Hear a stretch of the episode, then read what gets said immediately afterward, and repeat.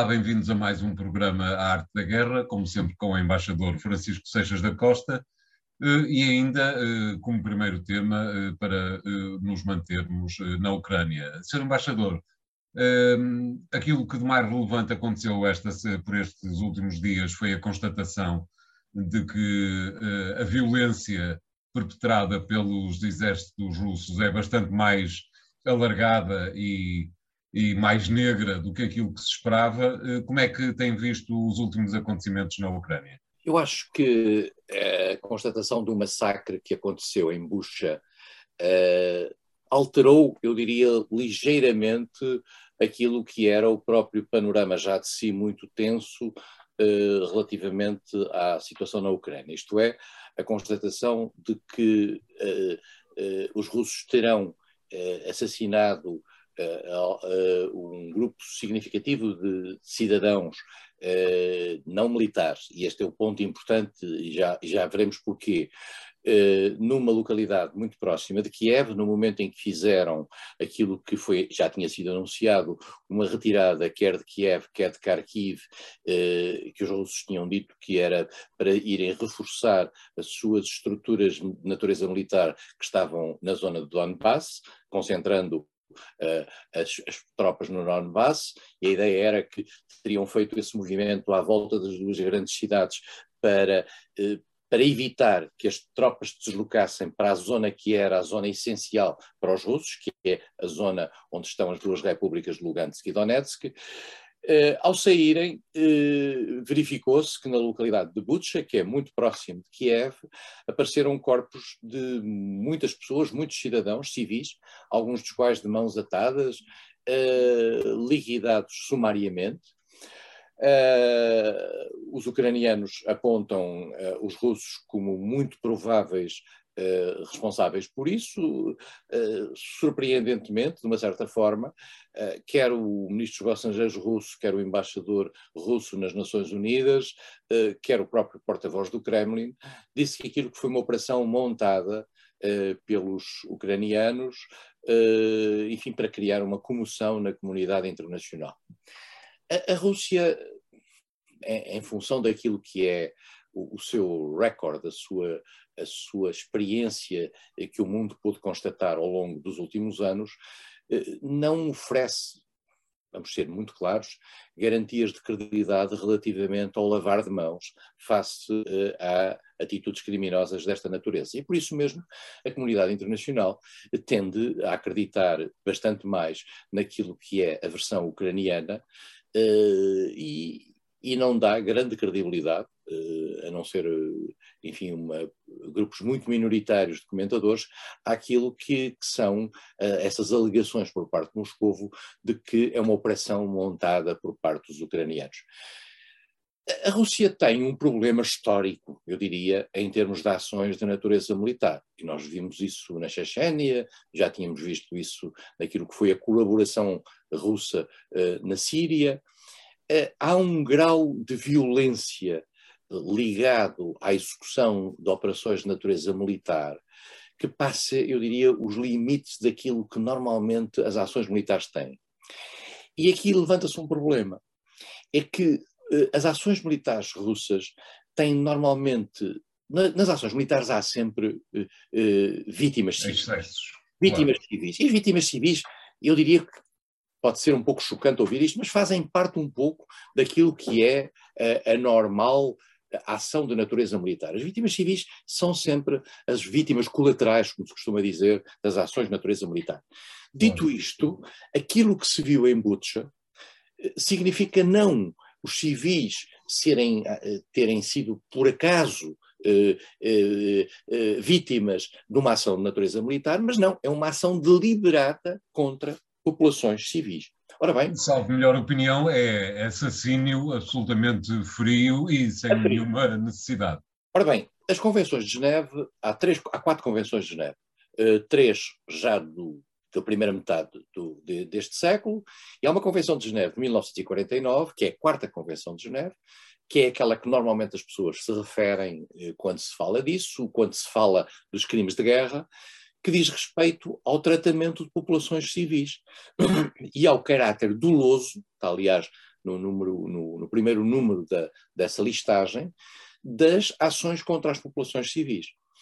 E por isso mesmo é que nos últimos tempos têm aparecido acusações, a primeira das quais foi feita pelo presidente americano, mas vários outros líderes, até europeus, mas, e não só, têm vindo a dizer que a Rússia cometeu ou que a, que a, Rússia cometeu, não, que cidadãos russos podem ser acusados de cometer crimes de guerra. Eu digo isto com este cuidado pelo seguinte, é porque, uh, de acordo com a, a, Convenção, a Quarta Convenção de Genebra, só cidadãos e não países é que podem ser Exato. acusados de crimes de guerra.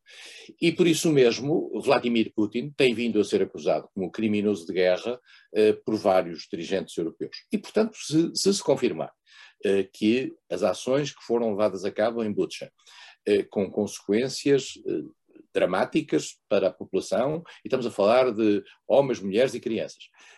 Foram ações deliberadas e foram, e foram, porque são tiros na nuca, com braços atados, com mãos atadas, estamos a falar de, de, ações dolorosas sobre populações civis. Portanto, quem quer que as cometeu, e tudo indica que foram os russos que as cometeram, eh, são ações que merecem, eh, digamos, condenação em termos, em termos internacionais como crimes de guerra. Depois a questão sobre como é que esses crimes de guerra vão ser punidos ou não, como se sabe, eh, as convenções de Genebra implicavam, digamos, um, um, tratamento. Há uma maneira de fazer isso que, que, que, que existe na, na, comunidade internacional, que é através de uma decisão do Conselho de Segurança. Mas nós sabemos que as decisões do Conselho de Segurança estão hoje bloqueadas pela competência da, da Rússia ter poder de veto. A outra, a outra possibilidade seria através do Tribunal Penal Internacional. O Tribunal Penal Internacional é uma instituição que existe desde 1998, cujo estatuto o Estatuto de Roma o pôs em vigor, um, só que uh, é preciso ser parte do, do Tribunal Penal para, para reintegrar essa, essa, essa instituição. E só há 123 países dos, cento, dos 193 Nações Unidas que não fazem parte do Tribunal Penal Internacional. Convém dizer que dentre esses cento de, de, dos países que não fazem parte, não faz parte a Rússia, eh, não fazia parte da Ucrânia, embora a Ucrânia tenha um protocolo especial a partir de 2014, mas também, convém dizê-lo claramente, não faz parte dos Estados Unidos, que consideram que os seus cidadãos também não devem ser sujeitos ao Tribunal Penal Internacional, como não faz parte da China. Portanto, os grandes países, digamos, uh, guerreiros no mundo, Estados Unidos, China e Rússia, não se consideram subordinados ao Tribunal Penal Internacional. Já agora vale a pena explicar porque é que os Estados Unidos dizem isto. Os Estados Unidos dizem que não são parte porque consideram que a sua legislação é suficientemente forte para não para punir criminosos de guerra que eventualmente tenham nacionalidade americana e que não precisam de um tribunal internacional para o fazerem é um argumento. Mas é engraçado constatar que pelo menos 60% do Conselho de Segurança da ONU não faz parte do Tribunal. É verdade. É verdade, eh, porque são países que consideram que uma legislação internacional que, que, que se sobrepõe à, à, sua legislação nacional podia, digamos, ofender aquilo que é a sua soberania em matéria judicial. E, portanto, estamos nisto. Isto, já agora, para, para completar, eh, criou um ambiente diferente na comunidade internacional. O choque mundial eh, com as imagens que surgiram, que surgiram de Butcha é muito forte. Eh, veremos em que medida é que esta, este, eh, este, este caso acabará por afetar eu diria, o mínimo de confiança necessária para o prosseguimento das negociações uh, entre as duas partes. Embora, Exatamente. eu devo dizer, mas provavelmente isto é, um, é uma é, deriva da minha qualidade profissional anterior, eh, eu acho que nunca é tarde para a diplomacia, independentemente de, dos crimes que possam ser praticados por um lado ou por outro. Uh, a diplomacia, algum terreno para contacto e para criar um espaço mínimo de consenso tem sempre que se fazer e a diplomacia tem que sempre estar aberta à possibilidade de uma negociação. Eh, exatamente, poderíamos acabar eh, com essa questão eh, para uma resposta muito rápida. Acha que as negociações vão no bom caminho, ou seja, alguma vez os dois presidentes, o ucraniano e o russo, irão encontrar-se? Então, António, pela minha experiência, os presidentes ucraniano e russo só se irão encontrar quando tiverem preparada algo que saia dessa reunião e Exato. não necessariamente ter essa reunião como elemento preparatório com alguma decisão. Claro, claro. Porque as pessoas, os, os, dirigentes, particularmente numa situação destas, que é uma situação de guerra, uma situação de face saving, de, de salvar a face, uh, quererão sair dessa negociação com algo já acordado. Claro. A, a negociação será o culminar peço desculpa, o encontro será o culminar de uma negociação e não necessariamente o início de uma negociação. E, portanto, quando o presidente Zelensky e o, e o presidente Putin se, eventualmente se encontrarem, não bebendo água uh, nessa reunião, uh, porque todos eles têm medo da água do outro e que a água esteja contaminada, e se calhar ambos têm razão para isso, quer dizer, em relação, como já se viu outro dia na, em, em, em, relação ao Abramovich, uh, nós teremos que, provavelmente, aí um princípio, digamos, de, de acordo que terá, terá sido negociado à parte. Esse acordo, nós já sabemos mais ou menos quais são dois ou três pontos do acordo: a questão da neutralidade da Ucrânia, a questão da, do Donbass, a questão eventualmente da Crimeia. Vamos ver uh, como é que isso funciona. Muito bem, obrigado. Vamos fazer aqui o primeiro intervalo. Voltamos já de seguida com o segundo tema. Até lá.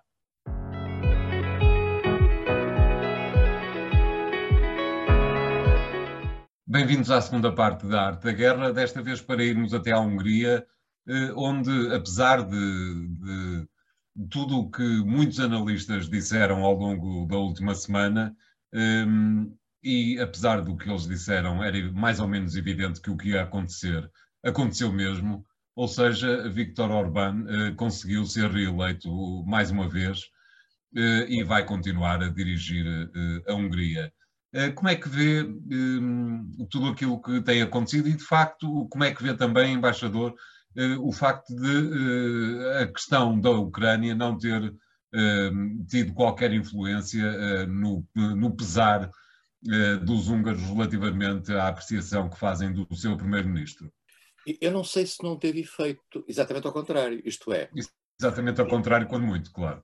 Viktor Orban, uh, Orban uh, defendeu sempre uh, uma, uma atitude de algum afastamento relativamente à questão, à questão húngara, à questão ucraniana, e o seu adversário, uh, que era uma figura que tinha procurado fazer uma ampla coligação e um espectro muito alargado, eu diria mesmo demasiado alargado, Exato. uma esquerda até quase uma extrema-direita, um, mostrou-se favorável a uma atitude anti-russa uh, muito clara, e isso acabou por funcionar em detrimento uh, das, suas, das suas expectativas no quadro húngaro. E o quadro húngaro foi mais favorável àquilo que era a perspectiva de Orbán, no sentido de ser crítico, por exemplo, o que é, manifestamente no quadro internacional uma, uma, uma, posição minoritária, que é ser crítico do presidente Zelensky e ser crítico da posição ucraniana. Orbán diz muito claramente no, no rescaldo das eleições que um dos seus adversários é, é presidente da Comissão Europeia e o presidente da Ucrânia. Um, porque Orbán, isto é uma atitude antiga do presidente húngaro, Orbán tem um discurso de natureza nacionalista e, em particular, um discurso de defesa daquilo que são os húngaros que vivem no exterior. Certo. Eh, e como é sabido, a Hungria tem várias comunidades no exterior, em vários países. Tem comunidades na Roménia, tem comunidades na, na Ucrânia, eh, tem comunidades na própria Sérvia, na zona da Vojvodina. Eh, a Hungria é um país e joga muito, curiosamente, e Orbán jogou muito isso durante, durante a campanha eleitoral, com a, circunstância da Hungria ser muito orgulhosa relativamente às comunidades que tem no exterior e pedir o voto dessas comunidades. E aparentemente o voto maioritário dessas comunidades foi para Orbán. Uh, e portanto há uma politização da diáspora. Nós, em Portugal, temos uma diáspora bastante maior que a húngara, e tendo embora a mesma população, temos uma diáspora muito maior que a húngara e também temos partidos políticos que atuam na diáspora.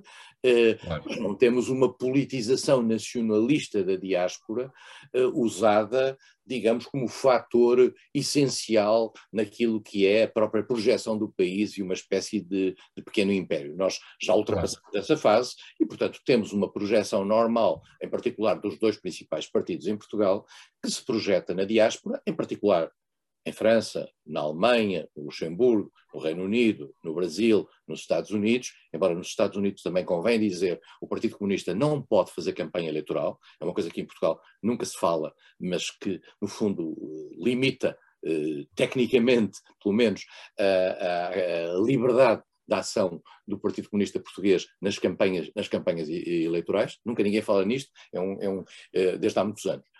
Mas, portanto, Orban joga com isso, e joga com esse cartada nacionalista.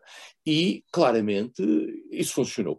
Orban teve cerca de dois terços do Parlamento, tem hoje dois terços do Parlamento, mais do que isso, entrou um novo partido uh, uh, de extrema-direita, pró-Putin, que vai ajudar a, a, densificar esse peso nacionalista radical dentro do Parlamento húngaro, uh, o que dá um conforto grande a Orbán, que entra no seu quarto, quarto mandato. Ele já tinha sido primeiro-ministro, atenção, depois agora é presidente, Uh, e isso dá um prolongamento de, de Orbán dentro de, de, da Hungria, com as consequências que isso tem na própria, eu diria, densidade da própria relação da Hungria com o resto da União Europeia e com o resto da NATO. A Hungria é membro da União Europeia, é membro da NATO, tem uma relação muito particular com Moscou.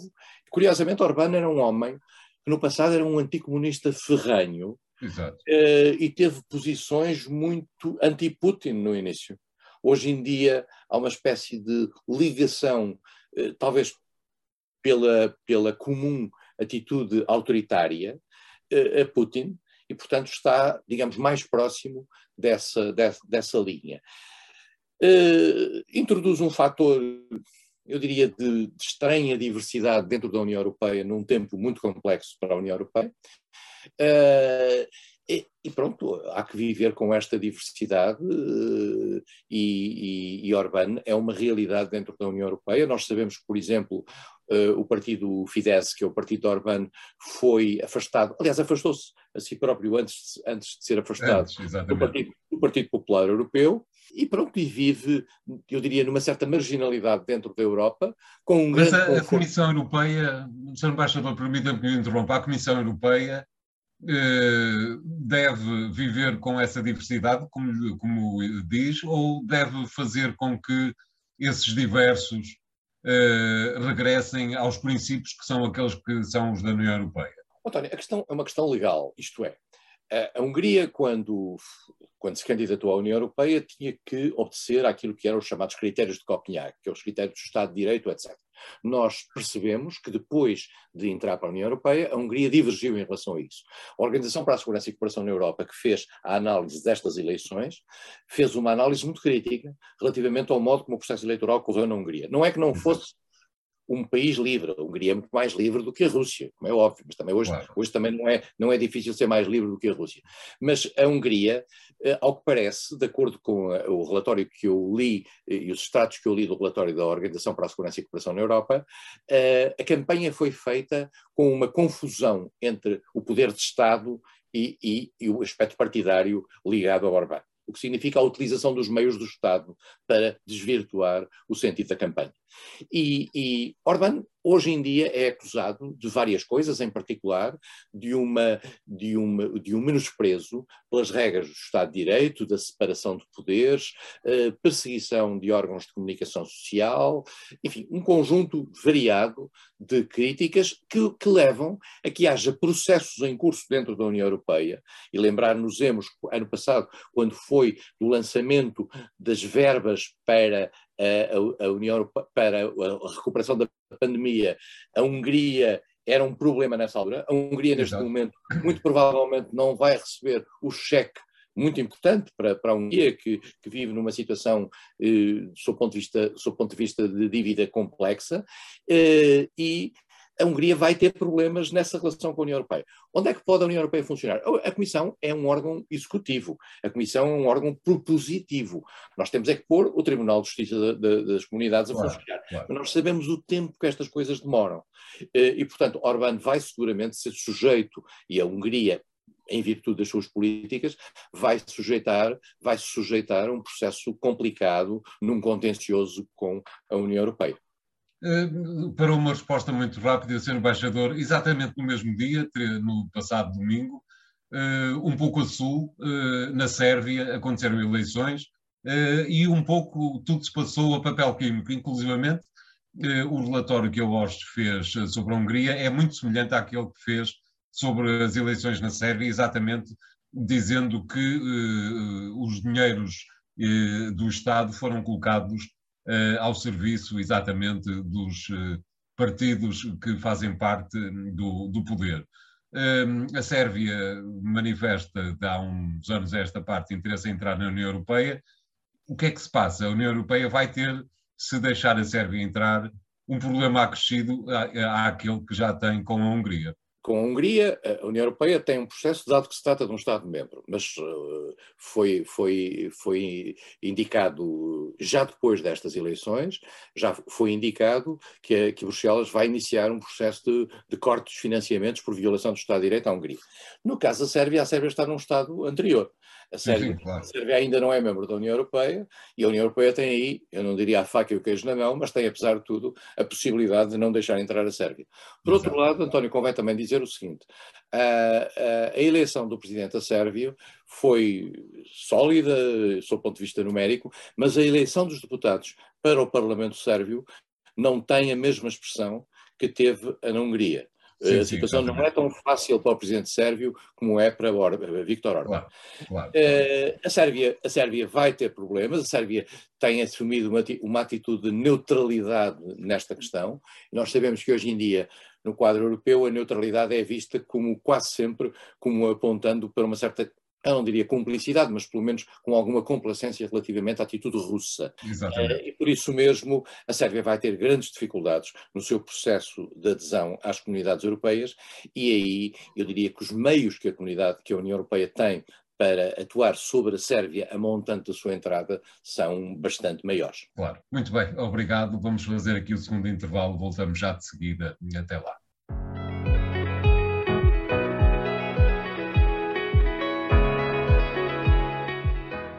Bem-vindos à terceira parte da Arte da Guerra, desta vez para irmos até ao Brasil, eh, onde as eleições presidenciais ainda estão um pouco distantes, mas eh, onde eh, vão acontecendo casos que vale a pena serem seguidos e que, de algum modo, estão, é a primeira impressão que dá, estão a fazer com que o presidente, o ex-presidente Lula da Silva tenha uma espécie de passadeira vermelha estendida até à sua próxima provável eleição. Eh, mesmo assim, talvez haja algumas complicações pelo caminho, não lhe parece, embaixador? Estes anos de Bolsonaro foram anos muito complexos. É curioso como nós estamos a falar sempre de personagens autoritárias. Uh, Exatamente. Vimos de Putin, uh, passamos pela Hungria, passamos pela Sérvia e agora vamos para o Brasil. Esta onda autoritária é uma onda para a qual temos que olhar com algum cuidado convém lembrar que ela também está ligada, de certa maneira, àquilo que foi o tempo de Trump. Portanto, há um mundo autoritário eh, que está por aí e que não desapareceu. Uh, pelo contrário, não estando eventualmente federado entre si, mas tendo algumas ligações, prova eh, que a democracia não é um dado adquirido. Uh, no Brasil, estes anos de Bolsonaro, para além daquilo que foi a gestão caótica da pandemia uh, e a introdução de fatores diria, extremamente disruptivos face ao, ao, à tradição democrática do Brasil. E nós temos que perceber uma coisa: o Brasil teve uma ditadura militar entre 1964 e 1989, e depois daí tem uma Constituição. Essa Constituição sobreviveu, sobreviveu a processos de impeachment, sobreviveu a variedíssimos, a variedíssimos ciclos e até está quase a sobreviver a Bolsonaro. Mas nós temos que perceber que no Brasil há um Estado de Direito, há uma separação de poderes, há um Tribunal eh, Federal, Supremo Tribunal Federal, eh, eh, há, um, há, há eleições livres e nunca postas em causa mesmo que o Bolsonaro as tenha posto em causa, mesmo, mesmo nas eleições que ele próprio ganhou, ele achou que tinham sido falsificadas. A, comunidade internacional tem o Brasil como um Estado sério, digamos, no plano do funcionamento da democracia. Bolsonaro foi um período muito complicado para a vida do Brasil, vai para a sua recandidatura uh, e aparentemente vai tentar recandidatar-se, vai mudar de vice-presidente, o vice-presidente que tinha militar uh, incompatibilizou-se com ele, foi encontrar um novo militar para lhe servir de vice-presidente, Braga Neto, que é ministro e que agora, enfim, pode servir de apoio. Convém dizer, no entanto, o seguinte: nós devemos no Brasil separar os militares de Bolsonaro dos militares. Isto é, não há nenhum sinal que indicie que os militares das estruturas institucionais brasileiras se podem sentir tentados a qualquer deriva autoritária que parece muito próxima das ideias dos militares reformados que estão à volta de Bolsonaro. Portanto, Bolsonaro Era um temor que havia há três anos atrás, exatamente. Claramente, claramente, a ideia de que, eventualmente, isto podia criar uma disrupção de natureza antidemocrática. Hum, até agora não há sinais de que a instituição militar brasileira esteja poluída uh, por uma tentativa de, de deriva uh, autoritária. Bolsonaro vai candidatar-se, tem um, um, alto grau de rejeição, mas nós não devemos iludir-nos o seguinte: o, o, candidato que mais perigoso para Bolsonaro, e o António disse que ele está, digamos, muito bem colocado, é Lula da Silva, que foi presidente por dois mandatos, depois esteve preso, acusado de várias coisas, muitos desses processos, entretanto, caíram eh, por decisão do Supremo Tribunal Federal, eh, por vários aspectos, alguns por, por exagero na, naquilo que tinham sido as acusações, eh, noutros casos por aspectos de natureza formal. verdade seja que Lula da Silva parece estar a fazer um caminho de ser o principal candidato contra Bolsonaro.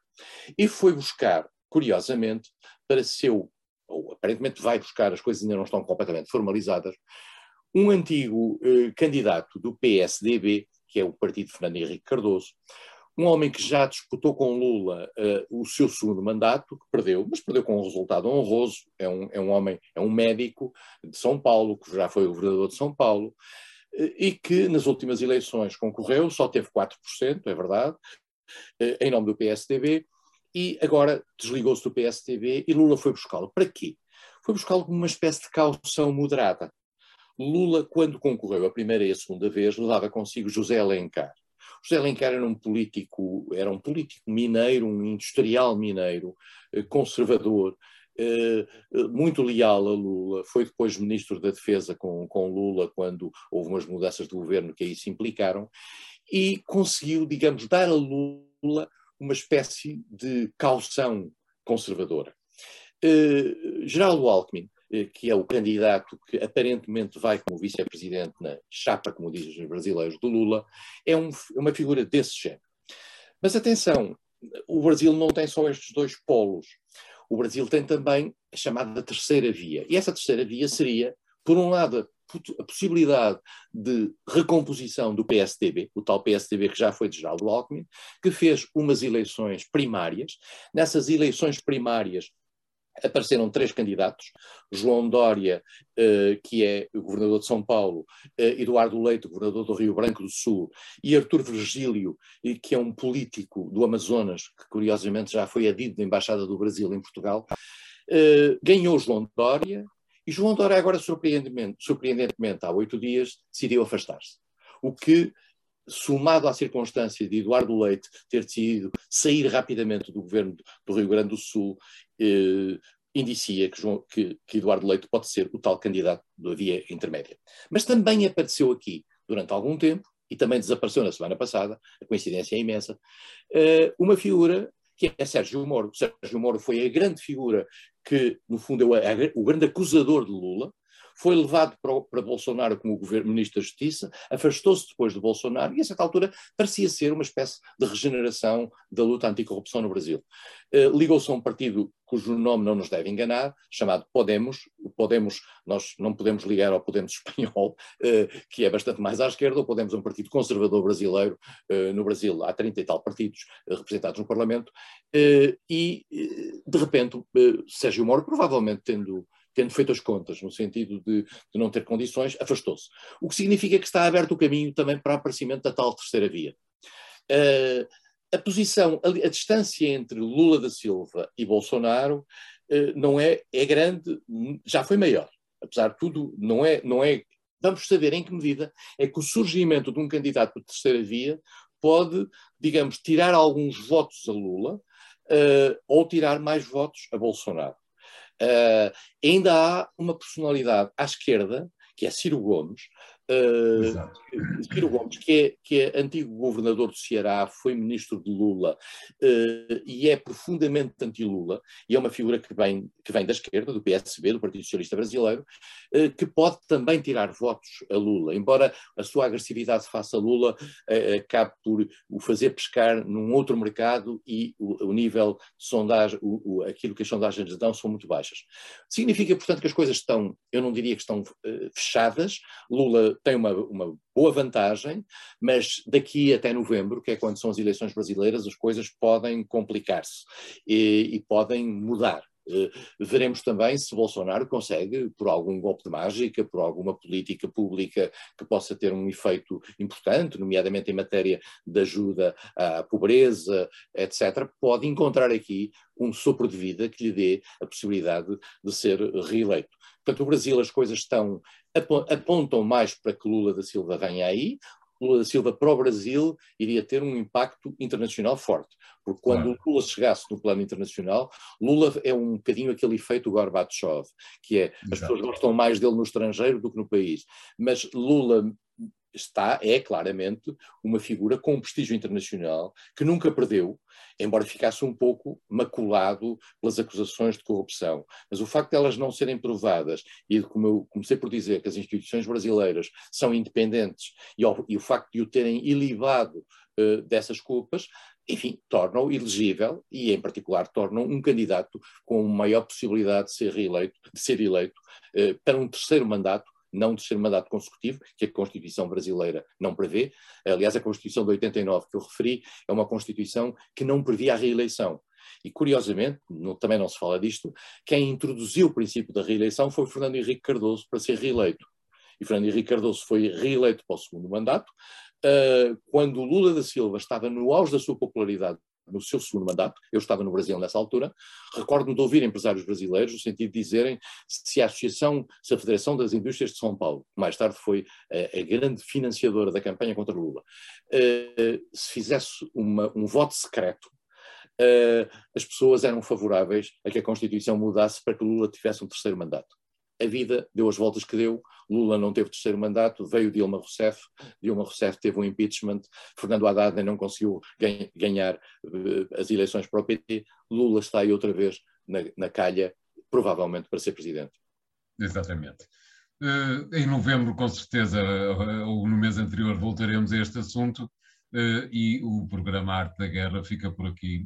Para a semana voltaremos com três novos temas, provavelmente um deles repetindo-se, mas pelo menos com dois novos temas até lá.